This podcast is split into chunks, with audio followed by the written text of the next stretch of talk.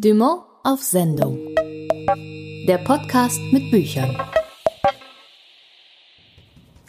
Ja, liebe Hörerinnen und Hörer, Hauptsache Weihnachten. Das ist der Titel dieser Ausgabe von Dumont auf Sendung, der Podcast mit Büchern. Und dazu begrüßen Sie ganz herzlich Martin Becker und Tabea Sörgel. Sie hören es vielleicht im Hintergrund. Heute ist in dieser Ausgabe alles anders.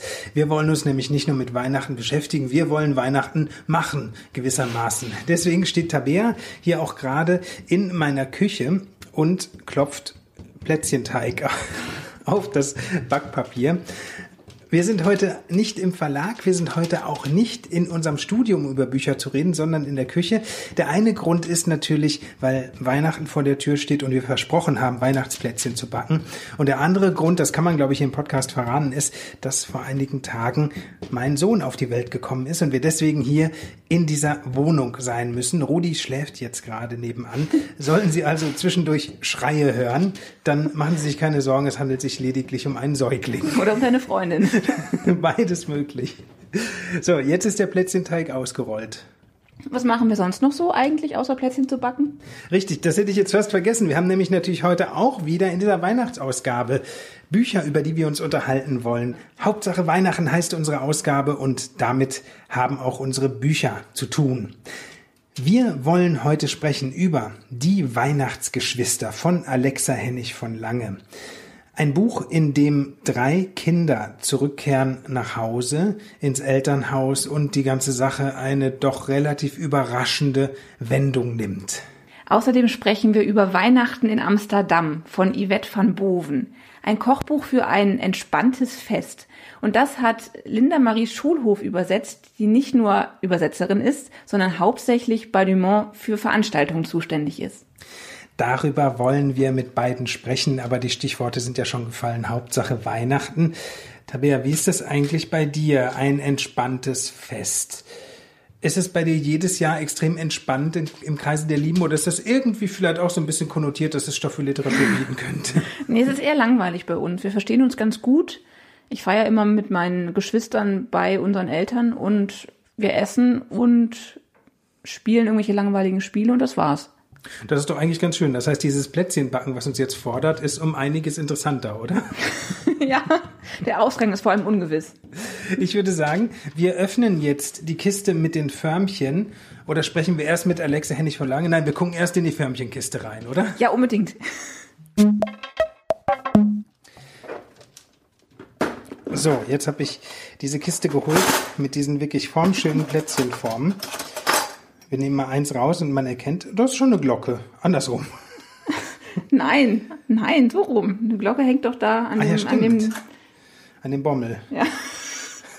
Hier hätte ich gesagt, es ist ein Engel. Oder eine Fledermaus, aber ich glaube, es ist ein, es ist ein Elch. Elch. Ja. Es ist ein Elch, den nehmen wir.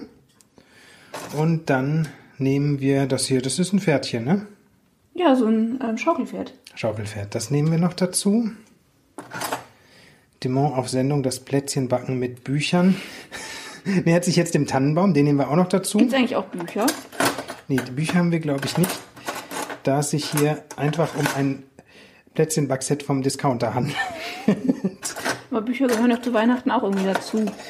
Das stimmt. Und deswegen, wenn ich hier noch einen Kreis hervorhole in Plätzchenform und weil Bücher zu Weihnachten gehören, jetzt stich mal aus. Ein bisschen fester noch. Ja, ja, ich glaube, das ist gut. Oh, ein Herz. Oh, ein Herz. Das ein muss auf jeden Fall auch noch Herz. rein. Dass es an Weihnachten durchaus turbulent zugehen kann, wie hier jetzt schon in der Vorweihnachtszeit, das weiß auch Alexa Hennig von Lange. Sie hat ein Buch geschrieben mit dem Titel Die Weihnachtsgeschwister und während wir hier Plätzchen weiter ausstechen, wollen wir uns anhören, was sie uns über ihren Roman zu erzählen hat und ob sie eigentlich selbst auch Erfahrung hat mit sehr turbulenten Weihnachtsgeschichten. Es sind noch wenige Tage bis zum Heiligabend. Die Vorfreude bei vielen Menschen wird mittlerweile groß sein, auch bei Leserinnen und Lesern. Eines der Bücher, das sich mit dem Weihnachtsfest auf ganz spezielle Weise beschäftigt, ist Die Weihnachtsgeschwister von Alexa Hennig von Lange. Und ich freue mich, dass ich jetzt mit Alexa über dieses Buch sprechen kann. Alexa, vielen Dank, dass du dir die Zeit nimmst für das Gespräch. Ja, danke auch. Vielen Dank. Äh, wenn man die Weihnachtsgeschwister gelesen hat, liebe Alexa, da fragt man sich ehrlich gesagt ganz indiskret eine Sache. Fiebert die Autorin jetzt gerade schon mit, weil in einigen Tagen endlich, endlich Weihnachten ist oder freut sie sich eher auf den Tag, an dem alles endlich, endlich wieder vorbei ist? Ach du je. Ähm, äh, also das ist jetzt in diesem Jahr sowieso ein bisschen speziell für mich, weil ich mich ja schon äh, im Frühjahr im absoluten Weihnachtshochgefühl befunden habe, dadurch, dass ich das Buch geschrieben habe. Deswegen ist es zum ersten Mal wirklich seit Jahren äh, ganz entspannt für mich eigentlich, weil ich äh, mich dem Gefühl hingebe, schon alles erledigt zu haben. ja, ich, ich habe das Gefühl, ich hätte schon alles besorgt, alle Plätzchen gebacken. Äh, Im Grunde genommen steht auch vor meinem inneren Auge schon der Weihnachtsbaum. Ja, also äh, von daher mh, hm, ja, äh, bin ich wahrscheinlich da ganz entspannt. Aber ähm, so wie ich jetzt äh, das trotzdem aufgrund meiner Erfahrung der letzten Jahre ähm, einschätzen kann, wird es vorher dann doch relativ stressig werden. Und dann ähm, vielleicht so gegen neun Uhr abends entspanne ich mich dann Heiligabend. Das eine sind ja diese, diese äußeren Erledigungen, die uns alle immer bis zur letzten Minute auf Trab halten. Und darüber hinaus äh, sind es zu meinem Empfinden nach natürlich diese inneren Erledigungen. Und darum geht es ja letztlich auch in die Weihnachtsgeschwister. Wir sehen drei erwachsene Geschwister, Tamara, Elisabeth und Ingmar, die bei ihren Eltern zu Besuch sind. Das wirkt alles im ersten Moment, im aller, allerersten Moment ganz schön, aber unter der mhm. Oberfläche da brodelt das natürlich. Wie könnte es anders sein? Ähm, eine Aufforderung ist in dieser dramatischen Weihnachtsgeschichte ganz entscheidend, nämlich, liebe Tamara, liebe Elisabeth, lieber Ingmar, werdet endlich erwachsen. ja. War dir das von Anfang an klar beim Schreiben, dass es ja auch eine schmerzliche Erwachsenwertgeschichte ist, die erzählt wird? Naja, das ist ja mein Lieblingsthema in all meinen Büchern im Grunde genommen. Ich zwinge ja die Leute in meinen Büchern immer wieder dass sie, dazu, dass sie erwachsen werden, sich von ähm, ja dem Kindsein verabschieden jetzt nicht, weil ich die Kindheit nicht total berauschend und schön fand, sondern äh, ganz im Gegenteil. Also ich durchlebe im Grunde genommen in meinen Büchern immer wieder den total traumatischen Prozess selber des Erwachsenwerdens und will damit wahrscheinlich nicht so alleine sein. Von daher ja müssen das eben auch meine Protagonisten durchleben und durchleiden.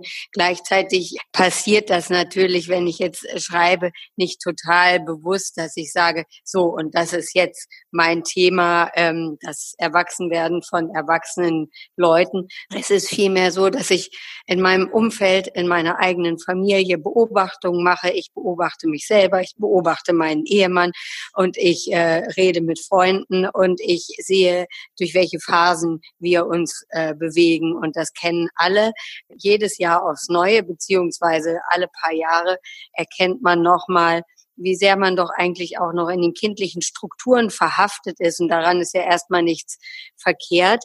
Gleichzeitig hat man trotzdem immer wieder auch den Eindruck, mm, äh, man verhält sich noch nicht ganz so frei, äh, wie man das gerne würde.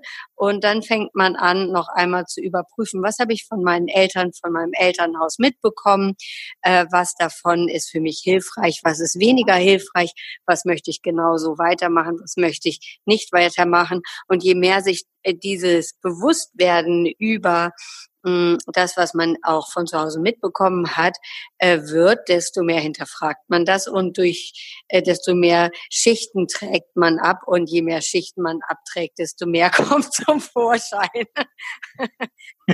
Das wäre tatsächlich etwas gewesen, was ich auch noch gerne gefragt hätte. Was nämlich mir beim Lesen passiert ist, das waren zwei Dinge. Einerseits muss man oft tatsächlich sehr lachen über diese alltägliche Absurdität, die an Weihnachten natürlich umso geballter durchschlägt. Andererseits beschreibt dein Buch Menschen, die man verrückterweise wirklich zu kennen glaubt. Also die und genau die könnten bei einem selbst unter dem Weihnachtsbaum sitzen. Da habe ich mich nämlich gefragt, wenn man so entwaffnend authentisch Typen beschreiben kann, das müssen, das müssen jahrelange Heiligabend-Feldbeobachtungen sein. Das stimmt auch in dem Fall, oder? Total. Nee, äh, äh, interessanterweise ähm, läuft bei uns Weihnachten wirklich sehr moderat ab, obwohl wir unfassbar viele Menschen sind zu Weihnachten. Also tatsächlich äh, kommen meine äh, diversen Geschwister mit ihren Kindern, der Bruder meines Mannes kommt, äh, meine Schwiegereltern, meine Eltern, ja, äh, also einiges an Verwandtschaft, Tanten und so weiter und so fort. Aber ähm, nee, das ist tatsächlich sehr friedlich und fröhlich bei uns. Nichtsdestotrotz äh, kenne ich natürlich ähm, äh, die Themen oder die Thematik generell, die in den Weihnachtsgeschwistern verhandelt wird. Äh, ganz einfach, weil ich auch eine Kindheit hinter mir habe. Ich habe Geschwister und äh, ich habe ein sehr enges Verhältnis zu meinen Geschwistern in der Kindheit gehabt. Äh, ich empfinde sie noch immer als absolute Lebenszeugen von mir und je älter man wird, desto mehr fängt man komischerweise auch an, sich nochmal über die Kindheit zu unterhalten. Ja, es sind natürlich ganz große nostalgische Gefühle damit verbunden, sich nochmal in die früheste Kindheit zurückzubegeben und zu gucken, was ist eigentlich aus mir und aus uns geworden und äh, wie stehen wir heute zueinander. Und ich habe auch festgestellt, dass es eben Phasen gibt, in denen man sich von seinen Geschwistern eher entfernt und dann wieder sehr eng zusammenkommt und ähm, ja, dass das eben auch ein ewiger Prozess ist und den finde ich unheimlich spannend, weil man sich eben auch über die Zeit mal fremder wird und dann ganz plötzlich kommt man sich noch mal so nahe, wie man es gar nicht mehr erwartet hätte. Das sind natürlich aber auch Prozesse, die einerseits von außen manchmal sogar auch erzwungen werden, je nachdem auch, was mit den Eltern ist, ja, wie sich die Eltern verstehen, in welchem Gesundheitszustand ähm, sie sich befinden, ob sie Hilfe brauchen, ob man sich dort noch einmal zusammenfindet und so weiter und so fort. Und diese Prozesse sind eben sehr äh, gefühlsbeladen und somit eben auch für mich äh, zum Schreiben absolut äh, dankbar. Was ich am Ende dachte, das ist eine eigentlich eine richtige Weihnachtsgeschichte, die Weihnachtsgeschwister. Und dann habe ich so an die Weihnachtsgeschichten gedacht, die ich kenne und habe gedacht, und ich glaube, das darf man ruhig sagen, eine Weihnachtsgeschichte kommt einfach nicht ohne Happy End aus. Ja, ja, absolut, was ja auch eher untypisch für mich ist. Ähm, da war ich jetzt gespannt, als ich, ähm, die, es war ja eine bewusste Entscheidung, äh, jetzt mal eine Weihnachtsgeschichte zu schreiben mir war schon klar, dass die jetzt nicht äh, vollkommen im Nebulösen enden kann. Und da war ich mal gespannt, ob ich das tatsächlich hinkriege, weil meine Bücher ja ansonsten eigentlich immer an der Stelle enden, wo sich der Leser fragt, ja und jetzt ähm, könnte ich noch ganz kurz wissen, wie das Ende ist. Und da ende ich eben schon gerne. Und jetzt ähm, fand ich das aber mal ganz schön, dass sich das alles so rundet. Ja, irgendwie auch alle äh, beseelt sind. Und im Grunde genommen ähm, habe ich da auch für mich äh, ja eben so ein äh, inneres Gefühl von ich sag mal, Erledigung äh, empfunden. Weswegen, um zur ersten Frage zurückzukommen, ich ja auch das Gefühl habe, ich habe bereits alles für Weihnachten erledigt. Also das ist ein ganz angenehmes Gefühl. Also ich hoffe, dass alle Leser, die jetzt die Weihnachtsgeschwister lesen, auch äh, vor Weihnachten schon das gute Gefühl haben, bereits Heiligabend perfekt organisiert und abgeschlossen zu haben. Ja, meine letzte Frage kommt auch wieder auf die erste Frage zurück. Äh, es ist eine ganz ultimative Frage. Wen wünschst du dir eigentlich als Leserin oder Leser? Eher die volle Kanne Weihnachtsmuffel oder doch die heftigen Nostalgiker? Oder alle möglicherweise, am besten alle. Na, ich würde sagen, eigentlich alle. Ja, alle, vor allen Dingen die Geschwister haben und äh, die Eltern haben und ähm, die, die sich über die Prozesse innerhalb der Familie ähm, ja klar sind und äh, die Freude daran haben, das auch noch mal aus einer anderen Perspektive äh, bespiegelt oder reflektiert zu lesen. Am Ende glaube ich äh, trotzdem, dass es ein Weihnachtsbuch ist, das einen eine gewisse Vorfreude auch ähm, bringen kann und von daher ja können es alle lesen. Es ist ein Buch für alle sogar für den Weihnachtsmann, hätte ich jetzt fast gesagt. Die Weihnachtsgeschwister von Alexa Hennig von Lange. jetzt im Dumont Buchverlag erschienen. Ein Buch, was teilweise sehr schmerzlich ist, teilweise wunderschön und was tatsächlich eine Auflösung hat, die einem tatsächlich gefällt, wenn man selber auch sehr viel innere Erledigungen hat und hofft, dass sie an diesem Weihnachtsfest sich vielleicht tatsächlich erledigen lassen. Alexa, das war sehr schön. Vielen Dank für das Gespräch. Ich danke dir. Vielen, vielen Dank.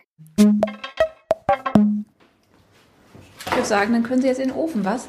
Ja, die Plätzchen sind fertig.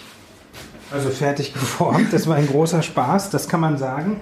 Ja, sie sehen aus wie das Werk von einem ähm, abstrakten Künstler. Und jetzt wird es, jetzt werden Das, sie. das war der Elch, oder? Ja, das war meine. Sieht das eher aus wie eine Qualle. Und sie werden jetzt quasi von der abstrakten Kunst in die in, in konkrete Kekse gebacken. Das Schöne an Weihnachten finde ich ja immer, das Schöne und das Schreckliche ist die Warterei. Allerdings freue ich mich auch immer wahnsinnig auf Geschenke. Geht dir das eigentlich auch so, Tabea? Nee, in meiner Familie schenken wir uns seit, glaube ich, zehn Jahren nichts mehr. Das würde ich nicht aushalten, glaube ich. Ich weiß. Würde, ich würde es wirklich, wirklich, wirklich nicht aushalten. Ich glaube tatsächlich, auch wenn das jetzt natürlich, man das überhaupt nicht glaubt, Buchgeschenke gehören zu den schönsten, die ich manchmal zu Weihnachten bekommen habe. Aber ehrlich gesagt, nee, an den Plastikkaufladen reichen sie, glaube ich, auch nicht ran, wenn ich jetzt genau drüber nachdenke. Aber doch, ein paar Bücher waren dabei, die mich immer sehr bewegt haben. Aber ist das Essen zum Beispiel nicht auch wichtig? Doch, doch, das ist extrem wichtig, so wie wir ja gerade auch in dieser Weihnachtsausgabe unter dem Titel Hauptsache Weihnachten auch die Zeit totschlagen, damit schnell Weihnachten wird. Wir backen nämlich Plätzchen. Und was für welche? Die sind gerade im Ofen, die werden wir gleich rausholen und schauen, was daraus geworden ist. Und Kochen und Essen ist natürlich tatsächlich ein guter Zeitvertreib, gerade an den Adventssonntagen, gerade natürlich, wenn es auf Weihnachten zugeht. Und darüber wollen wir jetzt ein bisschen genauer nachdenken. Wir wollen sprechen über das Buch Weihnachten in Amsterdam, Kochbuch für ein entspanntes Fest. Übersetzt hat das Buch Linda Marie Schulhof. Sie ist hier im Dumont Buchverlag auch zuständig für die Veranstaltungen. Und Tabea, da ich ja im Moment die Wohnung nicht verlasse, Tabea hat Linda Marie Schulhof in ihrem Büro getroffen und sie haben einerseits über Weihnachten in Amsterdam gesprochen und andererseits auch über Veranstaltungen, zwar nicht in Amsterdam, aber sonst an ganz, ganz vielen Orten. Linda, du leitest den Bereich Veranstaltungen hier im Dumont Buchverlag. Was genau machst du eigentlich hier den ganzen Tag? Ja, ich arbeite natürlich im Wesentlichen mit dem Computer, wie wohl die meisten. Also ähm, natürlich kommen hier sehr viele Mails an mit Anfragen. Da möchten dann Leute Autoren einladen, die äh, bei Dumont ihr Buch veröffentlicht haben. Und dann geht es meistens dann an die Feinplanung. Also dann spreche ich mit dem Autor und frage ihn, ähm, ob er das grundsätzlich machen möchte. Und dann geht es eigentlich um, ja, um alle Einzelheiten, die mit einer Lesung zusammenhängen. Also Terminfindung, ähm, dass die Konditionen besprechen, äh, überlegen, welche Buchhandlung könnte den Büchertisch machen, wenn nicht gerade eine Buchhandlung selber die Lesung macht, aber auch, es geht dann später noch um Plakate, um ganz viele kleine Einzelheiten, die es dann zu besprechen gilt. Und da bin ich gewissermaßen die Schaltstelle zwischen Veranstalter und Autor. Also das Ziel ist es dann eigentlich, äh, dass der Autor am Ende in seinen Plan gucken kann und dann steht dort, ich lese morgen in Göttingen und zwar dort und dort und da in dem und dem Hotel übernachte ich und dann muss ich dann eigentlich nur noch eine Fahrkarte kaufen und dorthin fahren und dann eben natürlich tatsächlich auch lesen. Da muss ich zwischendurch mal eine ganz dumme Frage stellen, nämlich, äh, warum macht ihr eigentlich diese Lesung? Ist das reine Verlagswerbung oder wozu dient die? Dien, wozu dienen die? Die Frage ist gar nicht dumm, sondern ähm, ja eigentlich eine sehr spannende, weil natürlich machen wir das auch äh, aus Werbezwecken oder weil die Autorinnen und Autoren gerne mit ihren Lesern in Kontakt kommen wollen. Aber ähm, nicht zu vergessen ist eigentlich, dass äh, die Autoren natürlich Geld bekommen. Also sie bekommen ja ein Honorar für ihre Lesung und das ist für viele auch sehr wichtig, um ihren Lebensunterhalt zu bestreiten und um weiter schreiben zu können. Damit können sie sich eben auch ihr Leben als Schriftsteller äh, finanzieren. Als wir nach einem Termin gesucht haben für unser Gespräch, hast du erwähnt, dass du nächste Woche zum Beispiel mit einer Autorin verabredet bist, die hier in den Verlag kommt.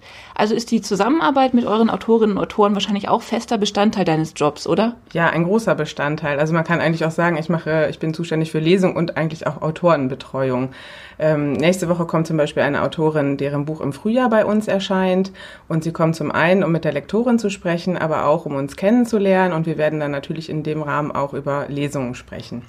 Ich dachte ja, bevor wir uns getroffen haben, dass äh, Teil deiner Arbeit auch ist, sich manchmal Veranstaltungen sozusagen auszudenken. Kommt das auch vor, dass du wirklich eine besondere Lesung initiierst oder ist es eher so, dass du eben auf Anfragen reagierst? Wir initiieren auch Veranstaltungen, das ist dann meistens bei den Buchpremieren so. Da überlegen wir dann natürlich, was ist das für ein Thema, ähm, was, für ein, was für ein Thema hat das Buch, ähm, was würde da gut passen. Also die meisten Autoren und Autoren wünschen sich natürlich eine ähm, Buchpremiere in Berlin. Das heißt, wir gucken dann natürlich meistens in Berlin und versuchen dann schon spezielle Orte zu finden. Also zum Beispiel hatten wir einmal eine Veranstaltung in einer Bar, die auch tatsächlich in diesem Buch vorkam. Und dann versuche ich eben Mitstreiter zu finden oder Mitveranstalter und spreche diese Bar an. Klar, das kommt auch vor. Das macht natürlich immer am meisten Spaß. Gehst du dann eigentlich auch zu den Lesungen mit, wenn du die organisiert hast? Ja, natürlich gehe ich auch zu den Lesungen. Äh, auf jeden Fall, wenn sie hier in Köln oder in der Umgebung von Köln stattfinden, also in Düsseldorf zum Beispiel. Aber natürlich schaffe ich das nicht, zu allen Lesungen zu gehen. Also wenn man alle die Lesungen zusammenzählt, die unsere Autorinnen und Autoren machen, dann sind wir bei über 300 Lesungen im Jahr und da kann ich leider nicht überall sein. Also das heißt, die deutschsprachigen Autoren zumindest, die müssen sehr selbstständig sein und äh, selbst zu den Lesungen fahren, aber zum Beispiel zu besonderen Anlässen wie zu Buchpremieren oder so, da kommt natürlich immer einer von uns mit. Manchmal auch der Lektor, da stimmen wir uns hier ab. Ein Sonderfall ist da noch, wenn internationale Autorinnen und Autoren kommen, dann ist das anders, dann ist eigentlich die ganze Zeit jemand mit dabei. Also da organisieren wir wirklich alles vom, von der Abholung am Flughafen bis wieder bis, bis zum Ende der Reise. Da wird jedes Ticket gebucht, da wird alles genau vorgeplant von mir und dann ist auch immer jemand dabei und da merkt man auch, wie anstrengend so eine Lesereise eigentlich ist. Also ich muss sagen, dass es wirklich, selbst wenn man dann nicht am Ende auf dem, auf der Bühne sitzt und liest, allein, dass man einen Tag in Berlin ist, dort Interviews gibt, dann abends liest, am nächsten Tag weiter fährt nach Köln, von dort aus nach Stuttgart und das geht ja dann immer so weiter. Also das ist schon auch als Begleitung wirklich äh, knackig. Warst du eigentlich schon immer literaturaffin? Also hast du schon als Kind gern gelesen? Ja, das kann man tatsächlich so sagen. Mir wurde das quasi in die Wiege gelegt. Ich hatte gar keine andere Wahl, weil meine Mutter Buchhändlerin ist und unser ganzes Haus voller Bücher war. Allerdings hat sie uns nie dazu gezwungen. Also sie war, es war einfach nur ein Angebot und ich habe es sehr dankend angenommen. Ich glaube, sonst könnte ich diese Arbeit auch nicht machen. Wie wir alle hier verbindet uns ja eben diese Leidenschaft zum Lesen und zu Büchern und zu den Autoren. Und seit wann arbeitest du hier schon? Ich bin jetzt seit knapp zehn Jahren im Dumont Buchverlag und auch für die Veranstaltungen zuständig. Davor habe ich studiert, unter anderem Niederländisch und Geschichte. Das ist jetzt vielleicht nicht der ganz klassische Weg in den Verlag, aber ähm, ja, ich habe dann ein Praktikum gemacht, weil ich mir das eigentlich immer so gewünscht habe, später in einem Verlag zu arbeiten, in einem anderen großen deutschen Verlag und habe dann dort eine Stelle bekommen und dann, ähm, ja, vor zehn Jahren bin ich, habe ich mich bei Dumont beworben und seitdem bin ich hier. Ja, dein Niederländisch-Studium hast du jetzt gerade schon erwähnt. Neben deiner Arbeit hier ähm, im Bereich Veranstaltung übersetzt du ja auch aus dem Niederländischen tatsächlich. Ja, ich übersetze auch. Also natürlich nur in dem Maße, die mein, mein Job das äh, zulässt, weil das ist natürlich schon meine, meine Hauptaufgabe. Äh, und ich ähm, übersetze für Dumont zum Beispiel die Bö äh, Kochbücher von Yvette von Boven. Und da ist auch gerade eins erschienen, nämlich Weihnachten in Amsterdam. Und was ist das für ein Buch? Der Titel legt es nahe. Es geht wahrscheinlich um Weihnachtsrezepte. Aber es, es sieht auch, also das Cover ist wirklich sehr, sehr hübsch, sehr, sehr, sehr stimmungsvoll. Das sieht auf den ersten Blick gar nicht unbedingt aus wie ein Kochbuch. Was ist denn das Besondere daran?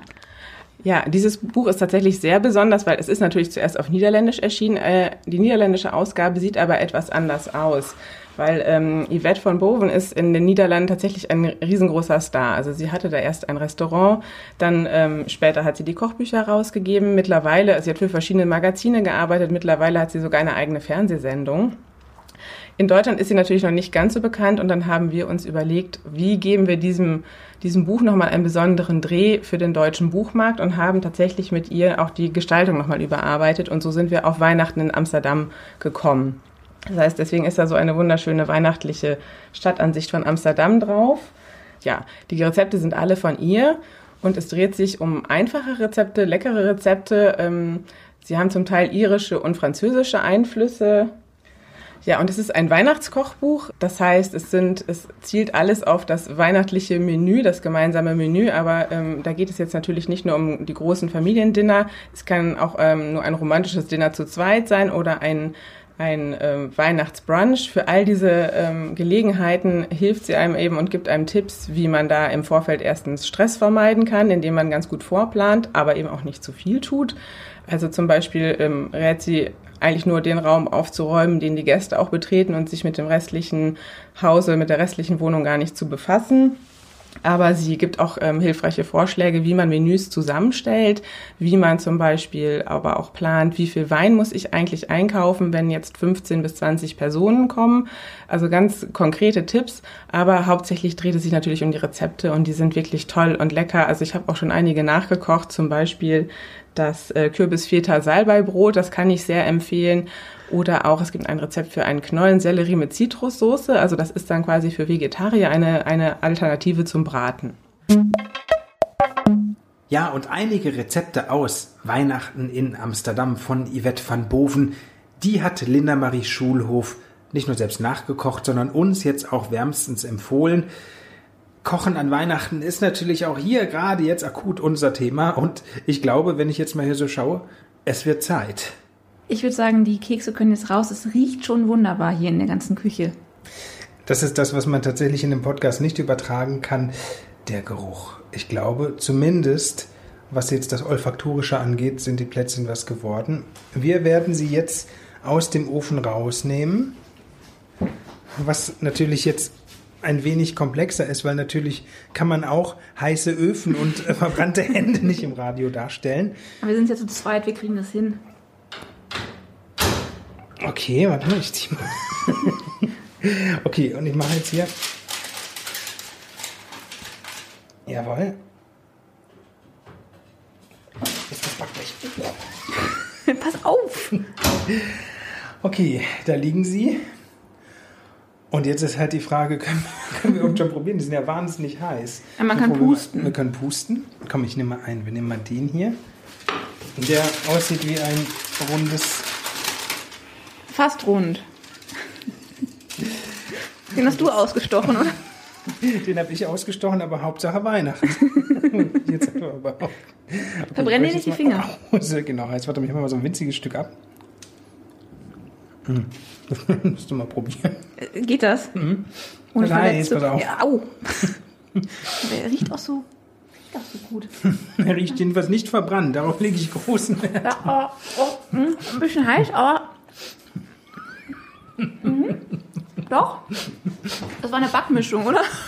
Das war eine Backmischung vom Discounter um die Ecke, wie ich ja bereits schon verkündet habe. Aber auch das gehört doch zu Weihnachten dazu, zu dieser Adventsausgabe heute ausnahmsweise aus meiner Küche, anstatt aus dem Dumont Buchverlag. Daran werden Sie sich sicher noch lange erinnern. Wir auch.